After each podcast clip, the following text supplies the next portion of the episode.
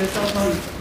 として成功だったいやでも今六本木ヒルズ、えー東宝シネマズを出た、えーまあ、船山壮太さんと、えー映画、えー大怪獣」という小説をね、はいましてで今鍵がないと、はい。鍵をなくしたんじゃないか鍵なくしたか持ってきてないか持ってきてないかどっちかっていうね。はい。持ってきてないパターン結構あるこのパターンは俺俺の最近の財布なくし騒動の経験から言うと、うん。おそらく持ってきてないとそうだね多分持ってきてなくて、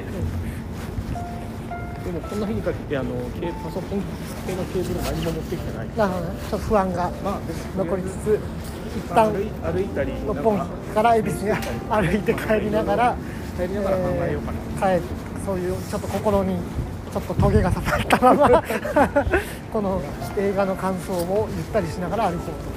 ですね。そもそもね、なぜこれを見たのかみたいなところだってそもそもその前に布袋さんの 映画を見てるわけでしょ。今日はそうです。メイ日本なんだっけメイスティルドリームスティルドリーム。まだ夢をの中まだ夢の中を。えっと夢を見続けている。続けている回っていう。っていうメッセージ。メッセージねでもねあの映画はまあさっきもちょっと話したけどまああのね基本的なメッセージが1個あるのではい。分かりやすい分かりやすいな。るほどお前は夢を続けているいうことを布袋さんが投げかけたいそのテーマ主題を伝えるためのうん。全ての映像なり音楽なり、演出がこうそこに向けてその一点に向けて作られている。作られてるからまあ演出の手法がどうこうって話はあれど ただやっぱり映画かそれが大事なんだなっていうのはすごい分かる。テテーマが。そうテーマが。主題が大事なの言いでたいことが伝えたいことが。翻って。大怪獣の話そうはそうどうどうでしたどうでしたえっ、とねまず思ったのはえっ、とね思ってたのと違ったなって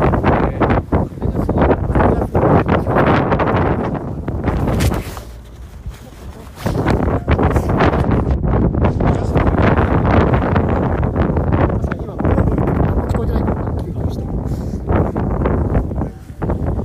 近い近い近いいや思ってたのはなんかまあ基本的に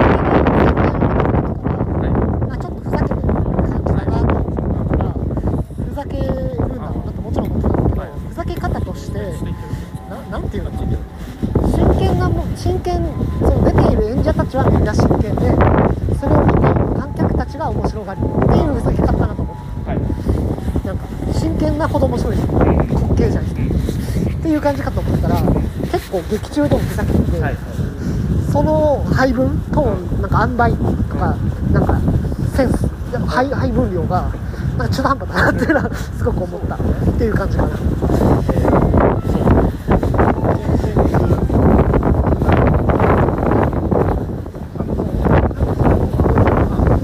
中までは結構頼り見れるかなってああなるほど感じでつまり前提として、えーとどういうモチベーションで見てたんですか？えっと史上まれに見るクソ映画だって話を聞いてあのそれを楽しみたかった。そうそれを楽しみたかったっっていうちょっとひねた見方をしてたそうそう。でそもともともともねやっぱりこれが、この映画が発表された時にあなんか切り口が面白いなとは思ったんですはいはい。企画が面白そいう企画が面白いなとは思ったけど、うん。ああれ結構前だよね。でも半年前ぐらいからそんな話が出てて。確かに確かにでここ最近公開になって、うん昨日今日ぐらいから SNS 上でうん。まああのた多分何十年前の「デビルマン」っていう映画があるんですけどそれがもう本当にクソ映画の代表って言われててなるほどね。で、まあ、出た令和のデビルマンっていう 触れ込みでうん。俺の情報に入ってきたのでこれはもう見に来ねばということで今日は。いはい見に来たんですけど。なるほどねちょっと風強い風強いいやでもね本当にね、あのそう途中までは結構見れるなって思ってて、うんうん。まあ、そもそもやっぱりちょっと長い、そうねちょっと全体的に。飽きたね。途中だりだ長るいいのとだるかったね。あのもちろんクソ映画たるゆえんはすごいわ分かりました。うん。あの、何があとなんか何が何が良くなかった？まあ、そもそもやっぱ伝えたいメッセージがないあっていうところなのかな。中身が空まあ空虚空虚であるすごい言うとねうん。最後の布袋さんを見たのまあまあちょっと今日ちょっとまだ公開2日目だか3日目なんでそんぐらいなのねそうネタバレあんまりよネタバレだ誰も聞いてないからあとじゃああのこんな無駄な2時間と1900円過ごすつもりだったらね本当行かなくていい じゃあじゃあこれを聞く人がもし楽しみにしてたら申し訳ないので、えーとこれからはネタバレ全開でいくので、えー本当に楽しみにしてる方は聞かなくていいんじゃないかということですね。はい。だからねあの、まあ、言いたいところはたくさんあるんだけど、はいはいなんか、はまあ、一番い、うん。良くないな良くないっていうかなんか、うん。まあ悪いな,、うんまあ、なんか性悪だな。なんか目が悪いなっていうあのとあ悪意が？悪意悪意じゃないんだけど、ん。その茶化し具合とかが、そもそもこの現状の2011年を得た日本で、んあの津波で解決しよう水のこの量で解決しようとしていくっていうのはなるほど。ちょっと性悪すぎないかっていうかちょっと悪趣味すぎないかっていうかなんかそれいいのって思ったし。推薦免除っていうことも含めて。そうそうそう。なるほどね。でもちろんであと、まあ、そのもちろんあのキノコの下りとか、うんうん本当最低じゃん。最低なのにあれを天丼してきたじゃんはいはいはいはい。あのチンコがみたいな、はいはいはいクソつまんない。はいはいはい。やもうあれあそこで俺はもう寝たくなっなるほどね。あそもそもやっぱりさ、まあまあちょっと整理されてないからあれだけど なんか一回あのダムの作戦で終わったと思ったら、うんうん。あれなんかあれまだ終わらないのみたいな。はいはいはいはい。っていうところのなんかこうテンポの悪さもあるし最初の方もねなんかね謎になんかバンクシーっぽい出してバンクシーっぽいもの出してきた。りとか、はい。なんかそういうちょっと今っぽいメタファーを入れてるんだけど、それもなんかうんうんうんうん。いちいちセンスないようなはいはい感じがするし、あとなんかまれてぐちゃぐちゃになって、ん。あれもこのコロナ禍でどう考えてあれを OK して撮ったんだろうなと思って。あまあそれそれはそんなの半沢直樹でしょ、まあ別にそれはどうでもいいんだけど。あれもなんか そんなのどうでもいいんだけど。このタイミングで公開することにあれを入れることの意義って何なんだろうって思って。いやそんなのは映画は全部そうだから。まあでもなんかじゃあキスシーンどうなのって話そうまあキスシーンとかも本当にもう今。意味がわからないまあまあまあえっ、と今つまり悪いことを言いたくていろいろ言ってるってことだと思うんだけど、そうねなんか逆に言うとじゃあいいところをもし見つけるとしたらどこですか？企画が面白い。ああなるほどね。その発想がね。怪獣ってよく映画で出てくるけど後始末どうするんだってのが面白そうそれはすごい面白いしはいはい。普通にかっこよかったし キャスティングが素晴らしかったと。でもあでもめちゃくちゃ豪華だったそうキャスティングが豪華だった。重豊いきなり出てきたり。企画が面白そうでキャスティングが豪華であった、二階堂ふみとかいきなりあんな橋役で出るかいね。まあすごい企画なんかそのキャスティングとかを本当にあ日本代表で代表する人たちがであのクレジットを見てこんなにたくさんの人が関わってこんなものになるのかっていうっていう。残念残念な感じねまあでもななんですかね。どうどうでしょうまあいっぱいあるいっぱいあるんだけどはい。一個ずつ言っていくとまず本質的には、うん。あの監督、えー、三木聡監督は、まあ、トリビアの泉をはじめとして、えーフジテレビで、えー放送作家として活躍し、その後時効警察。俺の大好きな時効警察だったり、好きな監督。えーそうそう好きな映像作家ではある。えー。だけどう本当に本質的な話で言うとあの人はやっぱスクリーンで映る映画を作るべきではなかった。っていうのがまずすごく思ったことですね、でもう一つはやっぱりトーンの調整をちょっとミスってたんじゃないか。つまり基本的にふざけたい人なのにあうんうん。なるほど。なんかちょっとそこがねすごいブレブレそうなんかあのいわゆるシン・ゴジラ的な、うえーあれはねだから撮影のカメラはいはい。とあと音楽うとあと演技と編集みたいな、はいまあ、いろんなものがねん。要素が混ざって一つの作品になってると思うんだけどあの人のトーンっていつももっと明るくてもっと要はドラマ的なんですよ。で明るくてちゃんちゃんちゃんってやって寒いこととかいっぱい出てきてこれが楽しい。って感じなん。だけどまあだからあの国会の中の5人10人みたいなそうそうそうそうあそうそうそう中のがそうですよでだから基本的にふざけてんだなと思いながらたまにちょっと真面目なので何やってんだって言って見る見てほしいんじゃないかと思うんだけどなんか基本的には真面目なトーンの中にちょっとふざけがうん。センス悪く混ざっててなんか見づらいなみたいな風に見えちゃってそれが逆逆転してるんじゃないか。そういうことかっていうのはすごくそうそれがすごく思って、はい。だからメディアを間違えたっていうのとうん。トーンを間違えたんじゃないかっていうのがまず思ったところ。ちょっと大きい仕事だったんだ。でしょうしねこんだけのあれだったら。そうそうそうそうそういうのもあって。だまあ簡単に言うと滑ったっていう。滑ったんだなっていう。ね。そう簡単に本当に簡単に言って滑った。わかんない。これ超面白かったっていう人がいるのかな。わかんない。で滑ったなと思って、で俺が良かったなって思ったのは、はい良かったなっていうか、えー、と質がクオリティが高かったなと思ったのは撮影、まずカメラの、えー画角だったり、撮影のクオリティだったり、うん。あとはそのグレーディングだったり、はい。つまり絵がルックが結構良かった。確かに光の加減とかすごいでそれがゆえにうん。ふざけてるってことが伝わらなかったもっと明るくパキッとした安っぽい絵にした方が良かったんじゃないかっていうのが俺の意見ですね、つまりあれ A 級映画として作ってないじゃん。はい。はい B 級映画 C 級映画として作ってるのに絵が良すぎた。なるほどね。で人も豪華すぎた。うんうん。それが良くなかったんじゃないかなっていうのはすごく思ったし、音楽がういわゆる大作映画の音楽で作ってる。でその方が面白いだろうと思ってやってるんだと思うんだけどもっとふざけるかもっと派手派手しくやるか、うんなんかちょっと調整がディレクションの具合が良くなかったなっていうのはすごく思いました。その辺かな。あとあとはやっぱセリフがダサすぎるよね全部ね。そうね。であれも中途半端。もっともっとふざけるかもっと、えー本当に人が言いそうないいセリフにするかどっちかにすればいいのになんかね多分役者も多分やりづらかったと思うんだけどこれどっちなんだろうと思いながらみんな結構真剣めに演じちゃってたの、で真剣の方が面白いだろうってことでやってたと思うんだけどその真剣さが真剣なまま見てられる演技としてハマってたのは小田切城ぐらい。あ。でふざけた演技がふざけたままいつも通りハマってたのはあの岩松亮さんとか不正義さんとかいわゆるあの三木組の人たち。いあの本当右組のあの3人のあのシーン全く分かんなかった意味が分かんないでしょ。であれは何だ俺も分かんない。だからつまりえ映像表現における説明の仕方が下手でドラマとかってだったらあれぐらいでいいっていうか、はい。もっと全部口で説明していいと思うんだけど、説明口調でいいしあそうそうやってなんか分かりやすくしていくのがテレビの、はい。テレビドラマのあ感じだと思うんだけど映画ってもっとみんな集中しまくってるから、あんなに説明しなくていいしもっと映像だけで見せればいいしあと編集も軽かった。軽い。ねなんかもっとパンパンパンってテンポよくいけばいいのに。すごい。えまだこんなにえこの尺こんなにいるっていうのが何個かある？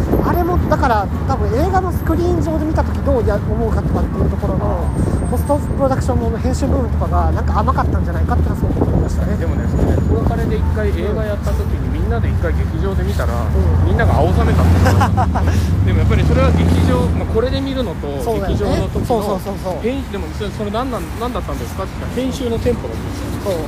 やっぱり映画で見るとすごいなんかこう間延びして見えたりとか。うんっていうのがあるそうだね。それに近いのかな。だから最終アウトプットメディアである映像ってことだってスクリーンってことだったりあのスクリーンの映画のやっぱあの大音響だったりっていうところに適した企画、まあ、怪獣だからね企画では合ってるんだけどなんかうまくはまってなかったなっていうのがもっと超ダサい CG ダサい、えー撮影手法で深夜ドラマでやった方が良かったのにと思った、だからあのなんか、なんかあのダムの作戦が成功してあの怪獣がちょっと動いて、はいはいはい。でなんかしおれてったじゃん。そうだね。でその前に山田君がギャーみたいなこと言ってはいはい。で一瞬しおれたじゃん。うん。もう意味がわからなかった。ななんだろうなんかこうあの瞬間のちょっと衝撃がちょっと強い。はいはい。あの説明不足でしょ。説明不足と、なんだろう急にあのしょぼい CG だったりあのキューキューキューって動いてるでしょ。そうそうそうであのふざけ方もやっぱだから中あれ途半端なそうだよね。あれがだからふざけてると思えなかった。はいはい。これふざけてるのって今あそうか。うん。あれはふざけてたのかなって言ってるうちになんかもう映像始め 続いていくみただからクオリティが低いのか、えー、とわざとそれをやってるのかのはい。判断がわからない演出のなんか 拙さがあったってことだよねいやそれは思いました。ねでしかも俺最後のクレジット見るまでミキさんのこと忘れてて、あなんでこんなクソ脚本が、うん。にこんな豪華なメンツが集まってるんだろうってずっと思いながら見てて、ああそうかミキさんで企画が面白そうですね人が集まっちゃったんだって思ったの、あいやだからみんなさ、まあ、うちらとかさそういうのでインタビューとかするわけじゃん宣うんうんうん伝とかでさ、マジでこういうのに出た人は何を言うんだろうな いやもう本当最高の映画なんで見てくださいみたいな。最高のクソ映画っていうのかな。い最高の映画っていうや言わないでしょう。いやそれにしてもみんな学芸会みたいだったよね。いや本当に。であんなに一流の優秀なうん。演者たちが学芸会に見えるっていうのはうあと一個あった。はい。大きいの、浜田岳を、うん。あれはちょっとヒトラーを意識してんじゃないかとああおおひげが生えてるから？まあ、ヒゲなのか、うんうん。そそのなんかなりの感じとか髪とかも全部に含めて確かに確かに。最初にすごいヒトラーと思ったの。ああなるほどね。だからまあそれもそれもすごいしし性格が悪いの。なるほどなんか寄せてないって、なるほど。なんか俺さちょっと思ったのはもっとやばいシーンいっぱい撮ってて、はい結構カットされたんじゃないかっていう気もする。つまり急急な説明不足のシーンがいくつかあったでしょあまあ、もっと言うとあのあのキノコチンポは残したかったんだろうけど。あいやーもうあれとか本当にひどいし目も当てられないし俺らの後ろに子供がいたんだよね、うんうん。一回も子供が笑ってない。すごいな確かに確かにゲラゲラ笑わせるための演出がいっぱいあったわけでしょ。あれがだからねガキの使いだったら笑ってたかもしれないけど、いややっぱりだからそのメディアの選び方の失敗があるよなと思ったよね、あのチンコは本当にひどいし、あれで目も当てられないと思った後にもう一回天丼してきたから。しかもあれはさまあこの時代に女の人にあれをやらせるとかもちょっと嫌悪感があったりして、であれをむちゃくちゃもっと真面目にやってたらもうちょっと笑えたかもしれないけどやっぱ基本ふざけてるから、大丈夫それはとかねあんなことにやらすんじゃなくてなんかしかもツッコミとかもちょっと多かったじゃん、はい。あんなん突っ込まずにいったらさちょっとカカットによって人が笑うとかあるじゃん、はい。パッと次のシーンに行くことでクスってなるとかさ、うそういうなんか演出演出映像演出の笑いが一切なくてさ。確かに映画館でね誰一人笑ってなかったよ。一回も。そうだね。これすごいよね。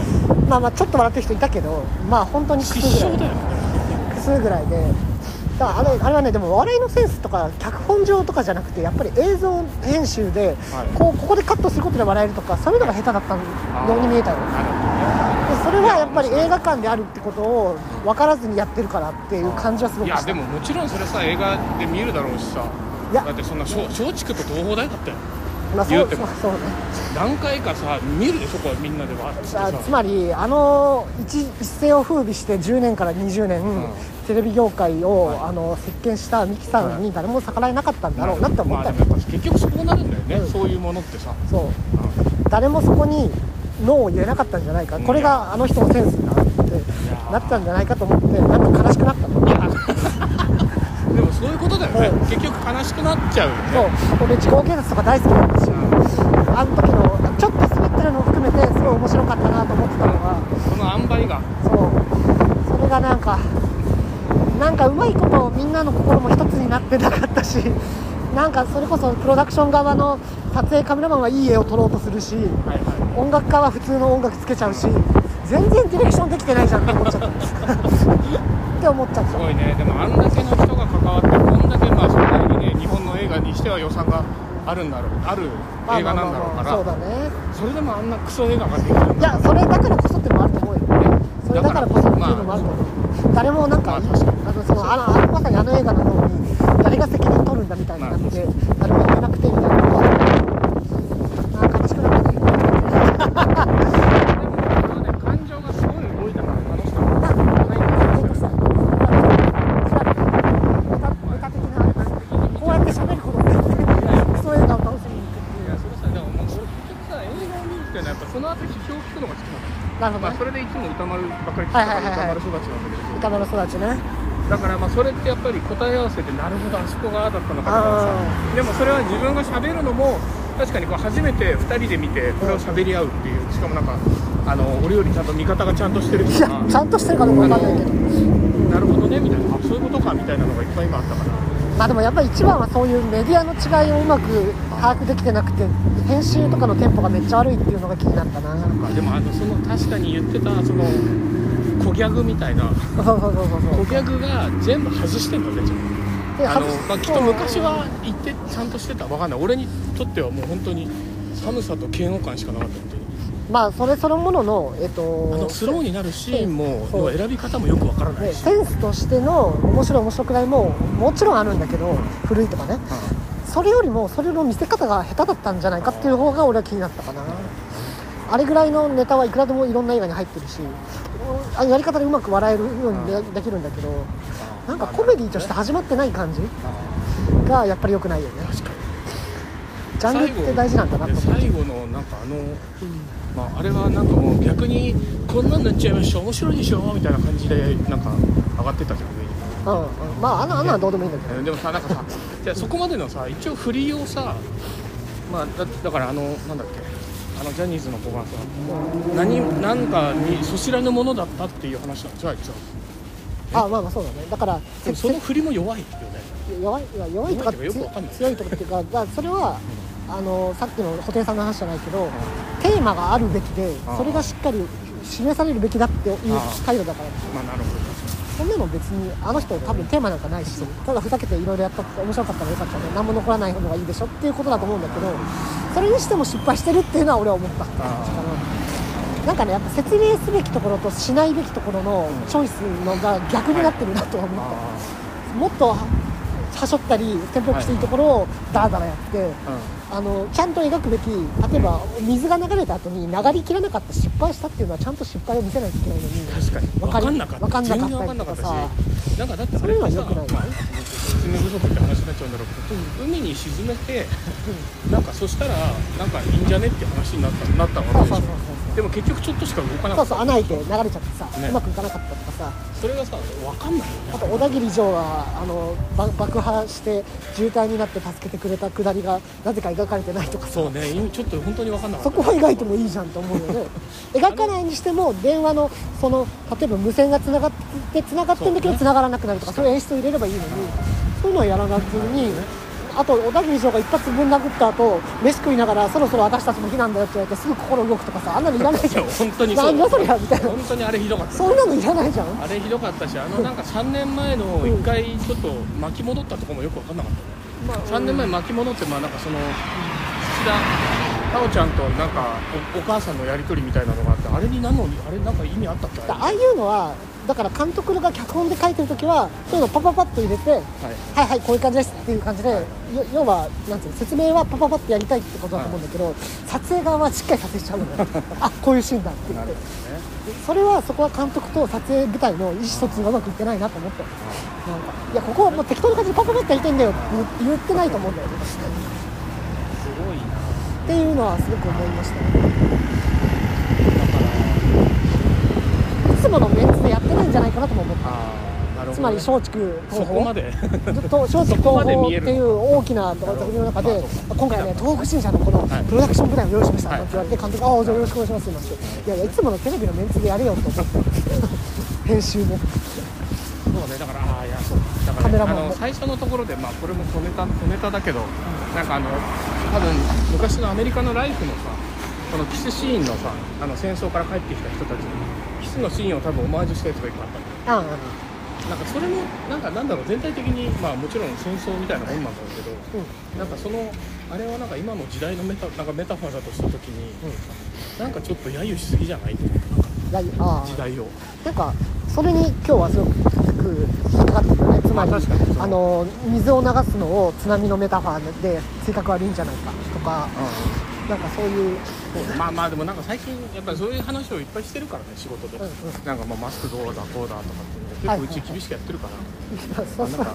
いやまあ俺は映画作品っていうのは、まあ、いつ発表されるかもちろん大事だけど結局10年後20年後も見るもんだからその撮影手法がどうかその時にどうされてたかマスクされてなかったかとかはどうでもいいなと思うけど。まあマスクはいいけどまあなんかあの津波の解決策のだって一番肝のある意味一番肝なところをさ水で流す。ね。それは全然それが津波とは全く連想しなかった。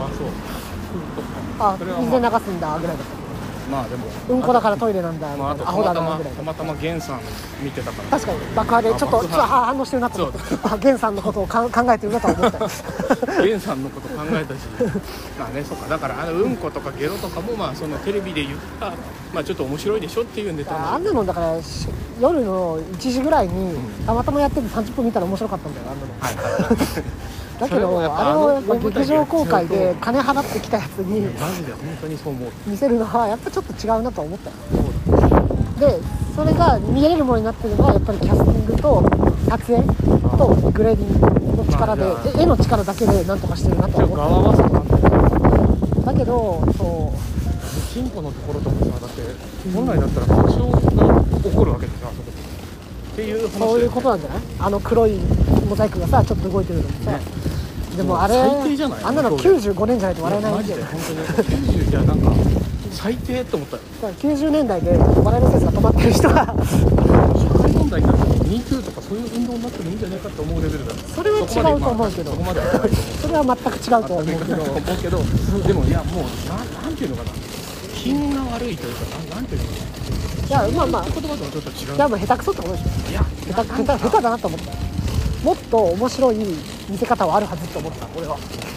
あれあれそのものの発想が悪い悪くないっていうよりもやっぱり見せ方が下手って思った。染谷君も出てたもんまあ下下ネタってもうあの全国共通だし時代をさ戦のものはいつだって出てくるんだけどやっぱり見せ方が下手だからそうやって悪いものとして扱われるんじゃないって思った。いやなんかでもでもやっぱこういうのまあね当たり屋みたいに見に行ったけど。当たり屋みたいに言った名言が。いやいやでもやっぱまあなるほどなんかそうか。これは。まあでもこんだけ喋れてるから。そう。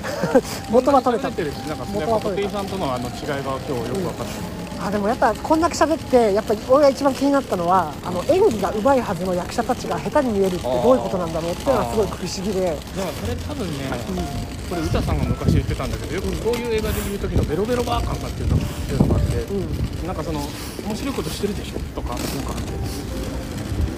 そういう感じとはまた違うと思ういやあそれもあったけどそれよりも演技が下手に見えた。学芸会みたいに見えたなんか動き一つ喋り一つがなんでだろうと思って。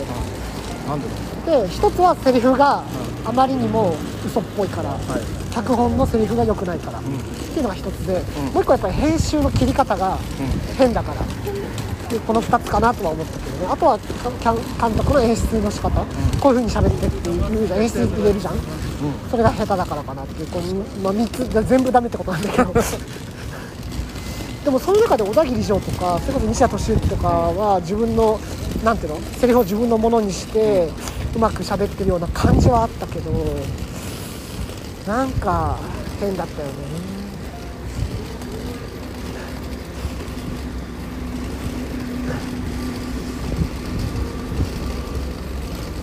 何なんだろうね。この全体を通しての違和感というかじゃあどうだったら成功だったのかあ企画が今じゃあ始まりました後始末を動画キャストでやりますと。でもねそれは俺はあの宣伝を見たりあの企画をちょっと面白いなと思った時に期待したものはやっぱりそれこそ「シン・ゴジラ」じゃないけど、あの真剣に後始末の様子をやる様子が傍から見たら滑稽に見れる、はい見えるってことなのかなと思ったけど、まあでもそれこそあれだよね。だから生ゴミなのかあ可燃なのかそうそうそう。そうまさにまさに。そういう話だよね。そう。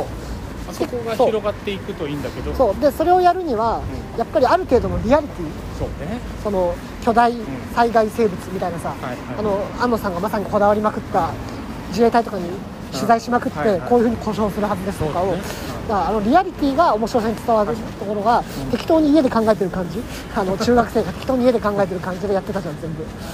あれはねやっぱり良くないなと思って。そこのリアリティとかを真剣にやればやるほど面白くなるってことをなんかあんまり分かってないのかなって思って確かに。なんかまあだからでもそれはでもどっかで一回コメディなんだっていうのを思ったからなんか、うん。あそうかここまで考えちゃダメなのかって思ったけどあー。まあだからそれが中途半端だそうそれが中途半端だと思っすごい中途半端なたそう中途半端。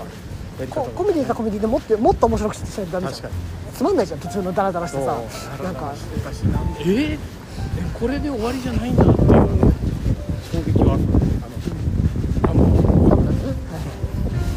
で光の玉光の正体は私でしたって帰ってきてやっぱりかって言ってとかまあ別にあんなのはただのちゃんちゃんだからいいんだけど。まあそうね。なんか捨て捨て捨てカットが多すぎたっていう感じはするよね。人も謎だったしだからあそこの三角形の3人の三角形っていうかあれはだからパロディをやってるからこういう映画ってキスあるよねっていうパロディをやってるんだと思うんだけどそれにしても見せ方が下手だパロディーそうパロディだったらもっと音楽を派手にしてもっと画面吹くとキャッキャにして、画面カメラなんかもっとぐるぐると5回転ぐらいすればいいのになんか中途半端にありそうな演出見せてたじゃん。それ中途半端だなと思って。どっちにどっちに思ってもらいたいんだよお前は。みたいなさ、山田涼介とだからあの3人の三角関係がまたややこしかった。よまあ、やややこしいというかどどうでもいいというかさどうでもいいでしょって感じなんだけどだったらもっとどうでもよさを前面に出してほしい感じいやーとにかくいろんな面でなんか中途半端だったな。まあそうね。中途半端だね。確かにもっと振り切ればだって子供たちも笑ってただろうしそうそう子供たちが笑ってくださいねっていう場面もいくつかあったと思うんだよねあれら。まあね。笑ってねっていうところで一切笑って一切笑いが起きなかったっていうのはすごいな。まあちょっとやっぱり長く業界に過ぎてそのパロディも渋いパロディになっちゃって その映画ってこういうところでキスシーンあるよね。なるほど。みたいな業界人だけがちょっと笑うみたいな感じになっちゃって。て、クレヨンしんちゃんみたいなね分かりやすさが欲しかったかもしれない。もっとそうせ劇場公開するんだったらって思ったけどね。いや仲間内で見勝手に見てろよって感じじゃんあんなの、うん。でそそれならそれでもっとクオリティをそっち方向に寄せるとか、うん。もっとわけわかんなくするとかやり方あったと思う。テレットみたいにするとか、デデビッド・リンチみたいにするとかいろいろやり方あるのになんか中途半端だなっていうねまあそれはメジャータレントがいるからだと思うんだけど、もっとマイナーなやつだけで勝手に作ってやったらなんかいいのにっていう感じだよね。っていう。いやーすごくそういうふうに思いましたね。いやお金はたくさんかかってますよね。お金はかかってますね。あとはまあ美術もちょっとちゃんとはしてたかな。衣装美術はちゃんとしてたかな。でそれに環境省まあ環境省のだから部屋をさ緑が多いとかさなんかそもそもあのテーブルの質感とか。あれは変だったあれはしょうがないあれは変だったね。あれはあれはでもまあわざと描いてるのかなとも思ったけど。まあとにかくリサーチをしない。確かにね。まだ確かにその「シン・ゴジラ」ですごいなと思ったのはやっぱりそのあのなんかね首相官邸みたいなところのなんか重厚さみたいなのそう。がリアリティがあればあるほど滑稽になるってことを安野さんが分かっててやってることを確かに「シン・ゴジラ」として大切ってよく分かるけどできてないっていう あの情けなさがあったよね。シン・ゴジラがそぎ落とし落としたとこ全部やってるみたいなやつを見たの。ああそぎ落としまあそそれはちょっと違う気もするけどまあ、うん、そもそも目指すものが違う。面白さをどう捉えるかが違うって感じはあるけどまあ面白がり方が古いってのはあるねさすがに。でもあの人基本的に小ネタで笑わしたい人で主題とかない人だからテーマとか全くない人だからだったらそそれをもっと常になんかロートーンで楽しめるロートーンで楽しめるようなものを撮るのが得意なんですよ。なんか自分探ししてる女の人が井戸掘りに行くとかさ、はい。そういう映画を作るような人まあだからそのちょっと大きかったんだね。そうね。大きい世界観だったから、そう。いやもちろんさあんなのね自分がやれって言われたら絶対できない。そんなからいやーまあまさにそう、まあでもちろんねもちろんそうだと思うけど何かが根底からずれていて何か何かがもったいなくなっていたっていうのは感じるね。すごい。そんな映画でした。はい。もしかしたら10年後ぐらいにあの、DVD で見たらちょっと笑えるのかもしれない確かにいやーというわけで鍵が見つかることを祈っております。はい、はい。まあ、とりあえずもうねありがとうございました。はーい